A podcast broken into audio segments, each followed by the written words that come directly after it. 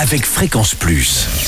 Surprenez votre famille et vos amis grâce au grand chef de Bourgogne-Franche-Comté. Cette semaine, je suis à Mont-Solémine en Saône-et-Loire, où vous nous écoutez aussi sur l'appli Fréquence Plus et le site web fréquenceplus.radio. Toujours en compagnie du chef Jérôme Brochot. Bonjour chef. Bonjour Charlie. Dans ce magnifique euh, restaurant et on est dans vos cuisines.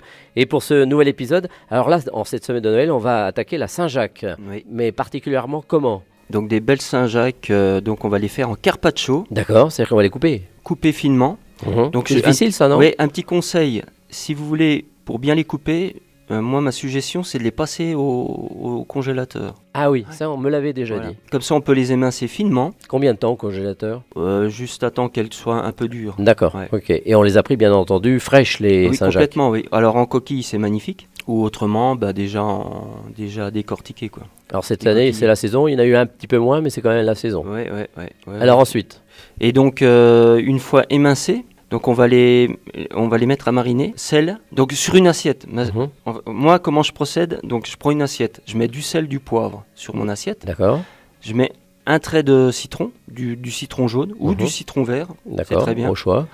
et euh, on va poser délicatement nos lamelles de Saint-Jacques. On va remettre un peu de sel et de poivre par-dessus, encore du jus de citron, et donc le jus de citron, lui, il va cuire la Saint-Jacques. Ah oui, Voilà. forcément. et on va aromatiser avec l'huile d'olive, avec de l'huile d'olive.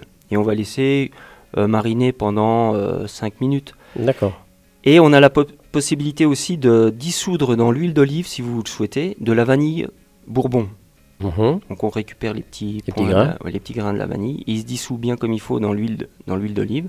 Et vous, badillez- vous avec- à l'aide d'un pinceau, vous allez le- l'étaler sur les Saint-Jacques. Alors ça, c'est de la vraiment de l'astuce de grand chef. hein. Ouais. Et, et on, on rajoute une petite mousseline alors. Alors, la mou- l'artichaut. alors oui, pour la mousseline d'artichaut, donc euh, vous, vous avez la possibilité soit de prendre des artichauts frais, Mhm.